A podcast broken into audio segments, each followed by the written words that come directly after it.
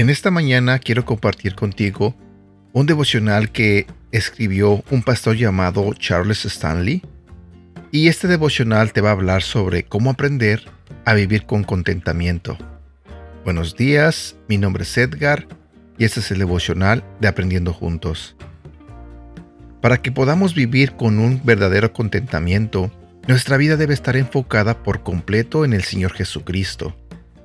He enfrentado periodos en mi vida en los que cierto problema o dificultad ha traído noches de desvelos, hora tras hora sin poder dormir. He descubierto que lo mejor que puedo hacer en estos momentos en los que continúo pensando en algún problema, conversación o crítica en particular, es levantarme de la cama, arrodillarme y clamar a Dios. Por favor, ayúdame en medio de esta situación. Guíame para que mi enfoque esté solo en ti. El sueño llega cuando mi enfoque está en el Señor y en la manera en la que quiere que reaccione ante esa situación en particular. Pierdo el sueño cuando permito que mis pensamientos se desvíen hacia lo que otros han dicho, hacia lo que quizás suceda o hacia el grado de dificultad del desafío que tengo por delante. La elección es bastante sencilla.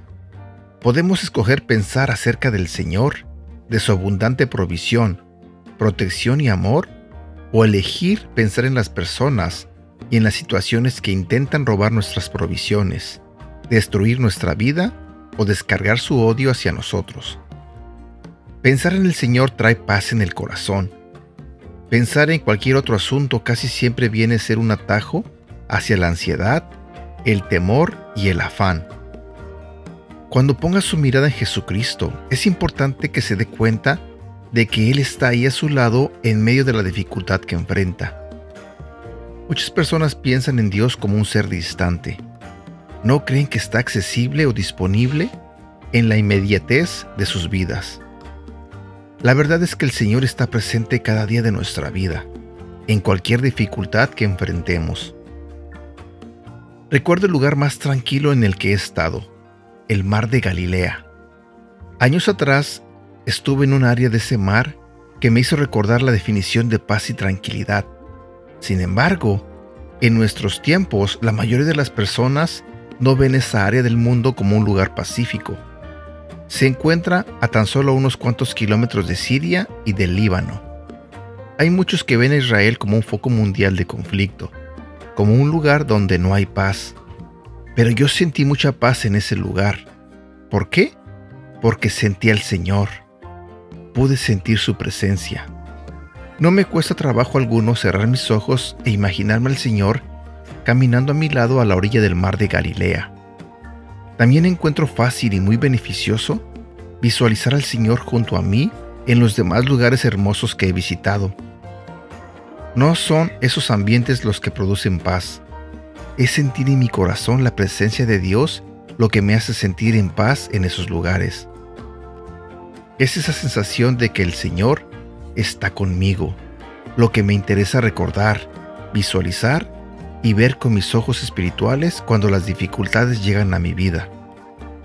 Hoy quiero decirte que sin importar el lugar donde te encuentres, Jesucristo es la fuente de tu contentamiento. Te invito a que aceptes que el Señor camina a tu lado en paz. Vive percatado de su presencia, Reconoce su maravilloso poder y autoridad sobre tu vida y entabla una relación personal con Él por medio de la fe y decide vivir convencido de la seguridad de su presencia y provisión. Te prometo que disfrutarás de la paz verdadera. Versículo para recordar. Colosenses capítulo 3 versículo 1 y 2. Dios les dio una nueva vida, pues lo resucitó justamente con Cristo. Por eso, dediquen toda su vida a hacer lo que Dios le agrada. Piensen en las cosas del cielo, donde Cristo gobierna a la derecha de Dios. No piensen en las cosas de este mundo. Y también quiero compartir contigo este otro versículo que se encuentra en el libro de Deuteronomio, capítulo 31, versículo 8. Dios mismo será tu guía y te ayudará en todo.